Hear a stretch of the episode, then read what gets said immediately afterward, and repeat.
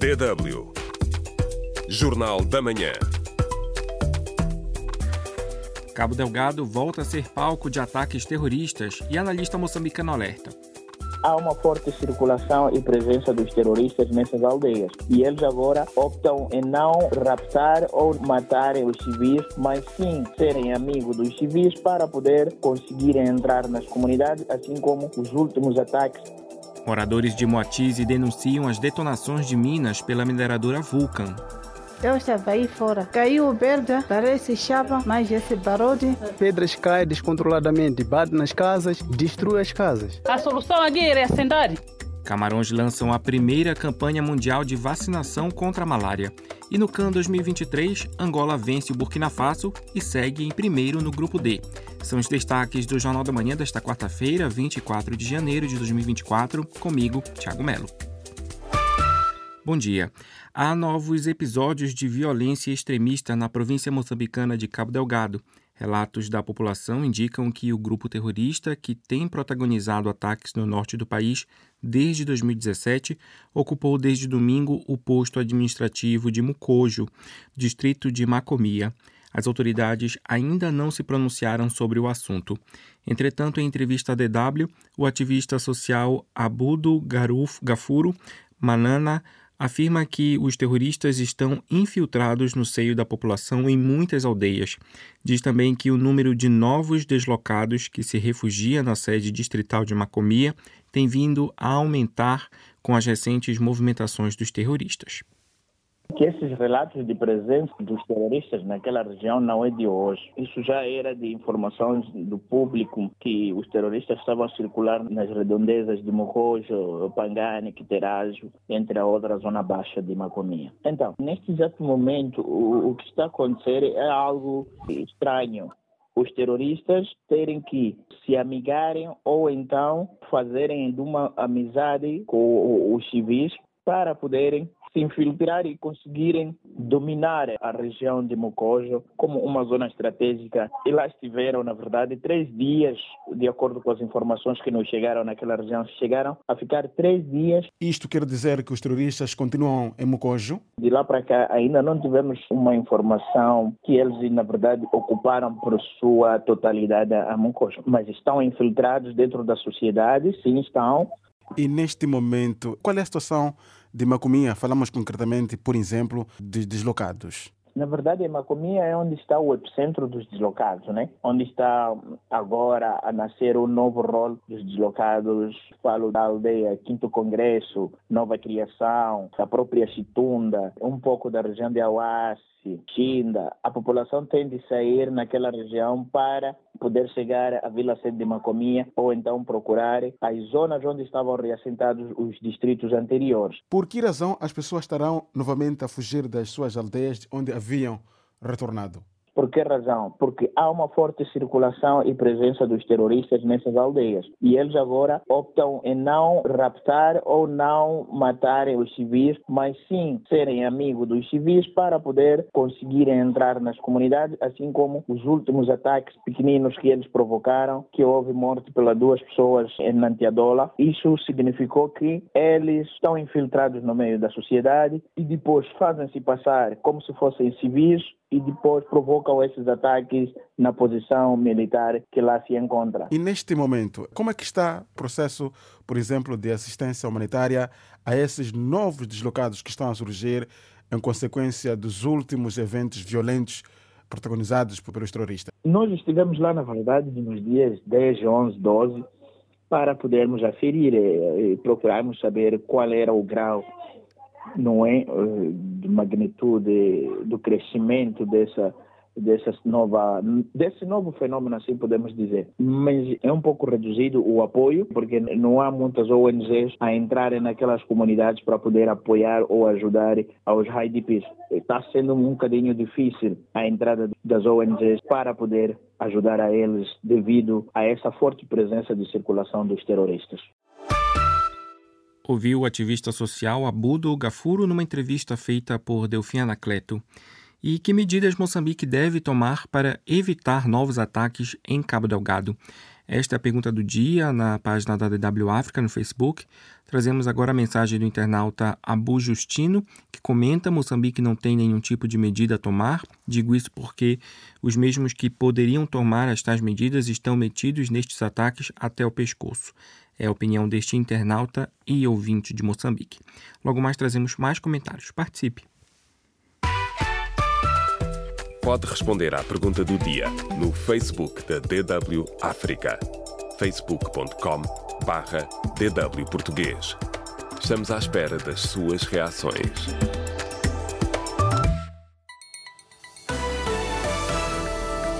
DW Notícias. Em Moçambique, o parlamento vai debater a partir de hoje a revisão da lei eleitoral para permitir a alteração das datas do recenseamento para as eleições gerais, uma proposta da bancada da Frelimo, partido no poder.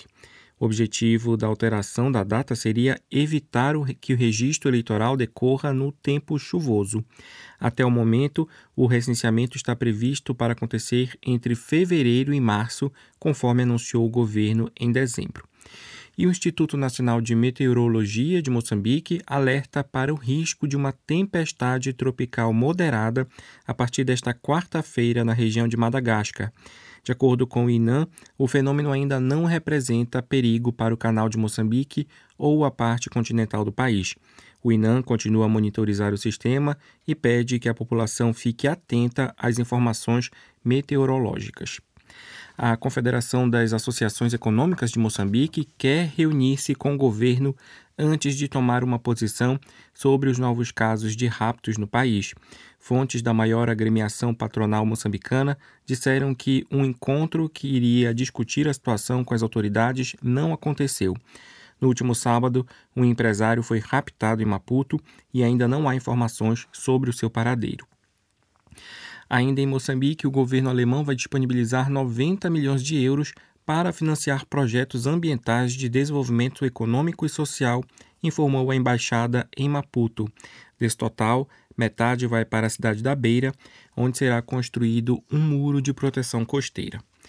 Na Guiné-Bissau, o presidente Mário Sissoko Embaló não poupou críticas à imprensa e contestatários do seu governo.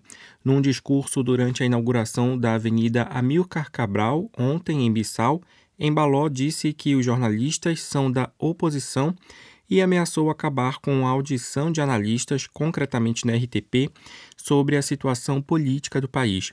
E ainda num tom de ameaça, o chefe de Estado dirigiu-se aos guineenses na diáspora que criticam o país, afirmando que quando regressarem a Bissau, terão à espera deles o ministro do Interior. Em Angola, o presidente João Lourenço defendeu a soberania da Palestina. Numa cerimônia com o corpo diplomático acreditado em Luanda, Lourenço exortou o Conselho de Segurança da ONU a dar passos concretos para a materialização das suas resoluções visando travar o conflito iniciado em outubro na faixa de Gaza. DW África. Deutsche Welle. E voltamos a falar de Moçambique. As detonações de minas pela mineradora Vulcan em Moatize, na província central de Tete, continuam a desgastar várias famílias.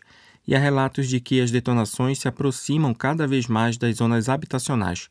A população pede um reassentamento imediato. A reportagem é de Jovenaldo Ingoveni. A mineradora Vulcan de capitais indianos começou a operar nas minas de carvão de Muatize em maio de 2022, depois da saída da Vale. A grande promessa da Vulcan era melhorar as relações com as comunidades e com o governo, assim como reduzir os impactos negativos derivados da exploração do carvão, como é o caso da emissão de poeira e detonação de rochas. Mas de lá para cá, nada aconteceu, considera a população população que se queixa dos impactos negativos cada vez mais assustadores dão como exemplo as detonações de rochas que provocam fissuras e danos em residências. Alguns moradores contaram à DW que a 5 de janeiro a empresa explodiu mais uma mina, a terra tremeu, a população ficou assustada e várias residências foram atingidas por pedras enormes. Eu estava aí fora, caiu o verde, parece chapa, mas esse barulho Pedras caem descontroladamente, bate nas casas, destrói as casas. A solução aqui é reassentar. Eu não iria assentar aqui. As pedras também acabaram por atingir dois idosos, entre os quais Chicanaz Rupia, de 83 anos, que ainda não recebeu apoio nem da empresa nem do governo. Recebe os cuidados da filha, Nusma Tropa, que lamenta a situação. Foi batido com pedra. Saiu de lá na mina aí. A empresa? Ainda. Domingos Tomás, a outra vítima de 75 anos, foi atingido no joelho e também não recebeu qualquer tipo de apoio. Quando explodiram lá, as pedras vieram diretamente, bateu naquela casa e daquela casa diretamente para ele. Eugênio Muxanga, administrador do distrito de Moatize, reconhece que a situação é preocupante e diz que já existe uma equipa técnica a avaliar a situação no terreno. Criou-se uma comissão lá que inclui a Direção Provincial de Ambiente, o município e a própria Vulcan, que estão a averiguar o que, que exatamente está acontecendo. A equipa da Vulcano vai contratar técnicos que possam ver as casas. Também dizer que a empresa naquela área parou de fazer as operações. O governo diz que as detonações já foram paralisadas, mas a DW esteve no terreno e sentiu de perto o tremer da terra, numa distância de menos de 100 metros entre a mina e a zona residencial, concretamente nos bairros 4 e Nhanchere, na vila de Moatize. A DW contactou a empresa para obter esclarecimentos sobre o caso. A Vulcan respondeu através de um comunicado que passamos a citar. A Vulcan já iniciou uma investigação cobrindo todos os aspectos, incluindo a coordenação com as comunidades locais para investigar adequadamente o assunto. Como medida de precaução, suspendemos temporariamente as operações de desmantelamento na referida área enquanto as investigações prosseguem. Fim de citação. Mas a população nega que as operações tenham sido suspensas. A DW também esteve no terreno e as operações continuam. De Tete para DW, Juvenal do Governo. DW do centro da Europa para si. A luta mundial contra a malária deu um importante passo. Os Camarões lançaram a primeira campanha mundial de vacinação em grande escala contra a doença, um passo histórico contra uma das maiores causas de morte de crianças africanas, segundo a ONU. As autoridades estimam que a vacina deverá salvar dezenas de milhares de vidas por ano em toda a África. É uma semana histórica na luta contra uma doença que já matou milhares de pessoas. Os Camarões iniciaram na última segunda-feira o primeiro programa mundial de vacinação contra a malária para crianças, um marco no esforço de décadas para travar a doença, como explica Aurélia Inguen, diretora de programas da Gavi, Aliança das Vacinas. Pour moi, c'est vraiment un tournant este é verdadeiramente um ponto de viragem. Há muito tempo que estamos a trabalhar na vacina contra a malária. Foram precisos 30 anos. Os Camarões são um dos países onde a incidência é mais elevada. Por isso decidimos começar por lá, porque é um local onde a vacina pode ter um grande impacto parce que c'est vraiment là où le vaccin va avoir un impact uh, positif.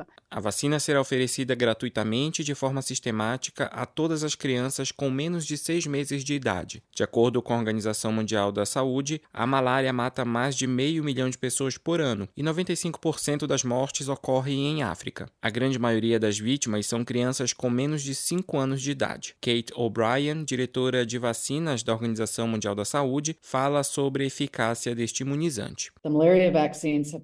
Foi demonstrado que as vacinas contra a malária reduzem os casos clínicos em mais da metade no ano seguinte à vacinação, e esse nível de eficácia aumenta quando a vacina é administrada sazonalmente. Nesse caso, previne cerca de 3 quartos ou 75% dos casos de malária. A malária, também conhecida como paludismo, é uma doença parasitária do sangue transmitida pelo mosquito Anopheles. A doença causou mais de 600 mil mortes e infectou cerca de 250 milhões de pacientes em todo o mundo apenas em 2022. A campanha de vacinação vem juntar-se a medidas como a sensibilização da população, a pulverização de inseticidas e a distribuição de redes mosquiteiras de proteção. Nos Camarões, a procura pela vacina tem sido grande desde o início da campanha esta semana. Fomos informados sobre a vacina contra a malária para crianças. É uma coisa boa, porque 95% das mortes de crianças é devido à malária. A vacina vai preveni-las das formas graves da doença. Eu Vim vacinar a minha filha para manter saudável. Em breve, muitas crianças poderão ser vacinadas em todo o continente. A nova vacina está a caminho de mais de uma dúzia de países africanos, incluindo Burkina Faso, Libéria, Níger e Serra Leoa, que já receberam mais de um milhão de doses do imunizante. Segundo a OMS, a campanha nos outros países deve começar nos próximos dias ou semanas. DW Notícias o secretário-geral da ONU considerou inaceitável a rejeição clara e repetida do governo de Israel à solução de dois estados no conflito na faixa de Gaza. Falando de uma reunião no Conselho de Segurança da ONU para discutir a situação da Palestina, Antônio Guterres afirmou ainda que a ocupação israelita tende a acabar citando a destruição em massa provocada pela ofensiva israelita contra o grupo terrorista Hamas em Gaza, Guterres rejeitou o que chamou punição coletiva do povo palestiniano. Na Turquia, o parlamento ratificou a entrada da Suécia na NATO, marcando 20 meses de negociações entre Ankara e Estocolmo. A Turquia mantinha resistências à adesão da Suécia, alegando que as suas autoridades não tomavam medidas suficientes contra militantes de movimentos curdos residentes no país. O secretário-geral da NATO, Jens Stoltenberg, saudou a decisão do parlamento turco e pediu que a Hungria siga o mesmo caminho para assim garantir a entrada da Suécia na Aliança Atlântica. E os Estados Unidos estão sem dinheiro para apoiar militarmente a Ucrânia. O secretário da Defesa norte-americano exortou os outros aliados de Kiev a aumentar a ajuda com mais sistemas de defesa aérea. Com a ajuda a Kiev presa na política interna, o governo de Joe Biden surgiu ontem de mãos vazias pela primeira vez como anfitrião da reunião mensal de cerca de 50 nações que coordenam o apoio aos ucranianos. O Ministério da Defesa da Ucrânia avançou que as unidades de combate no conflito contra a Rússia não têm reservas de munição que necessitam. Ainda nos Estados Unidos, o ex-presidente Donald Trump venceu as primárias no estado de New Hampshire, com mais de 50% dos votos. O resultado fortalece uma possível indicação de Trump para concorrer em novembro à presidência pelos republicanos. E na Alemanha começou esta madrugada uma greve ferroviária que deve durar quase seis dias e poderá ser a mais longa do país. A greve é a segunda este ano e foi convocada para exigir melhores salários para os trabalhadores do setor. Na África do Sul, a polícia deteve um homem que confessou a autoria do incêndio ocorrido em agosto do ano passado no centro de Joanesburgo, no qual morreram mais de 70 pessoas, incluindo 12 crianças. A polícia informou que o homem de 29 anos deverá comparecer em breve perante um tribunal. Agora futebol, no CAN 2023, Angola venceu ontem o Burkina Faso por 2-0, qualificando-se em primeiro lugar no grupo D para os oitavos de final do, do campeonato africano. A seleção angolana já estava apurada, mas a vitória sobre o Burkina deu ainda mais destaque à seleção lusófona perante as equipas mais cotadas no ranking africano. DW Espaço do Ouvinte. Retomamos o tema de abertura: que medidas Moçambique deve tomar para evitar novos ataques em Cabo Delgado? Jacques Lexon comenta: não é fácil acabar com os terroristas em Cabo Delgado porque estamos a ser governados por terroristas. O governo da Frelimo conhece esses homens e eles ganham poder e dinheiro em troca da vida do povo pobre. Rosário da Historicidade escreve: as medidas para tomar contra o terrorismo em Cabo Delgado estão longe devido ao governo moçambicano e o negócio do gás natural em Moçambique serem a fonte principal dessas atrocidades. Zequito Mohuri diz que Moçambique em si é governado por um governo terrorista e logo não há como acabar com os ataques, opina este internauta. Aires uh, diz que esta pergunta deve ser respondida pelo senhor presidente Felipe Nius, junto com seu time da Frelimo. Com este comentário encerramos esta edição. Agradecemos a todos que participaram. Acompanhe essas e outras notícias na nossa página dw.com.br português. Voltamos mais tarde com o Jornal da Noite. Tenham todos um ótimo dia.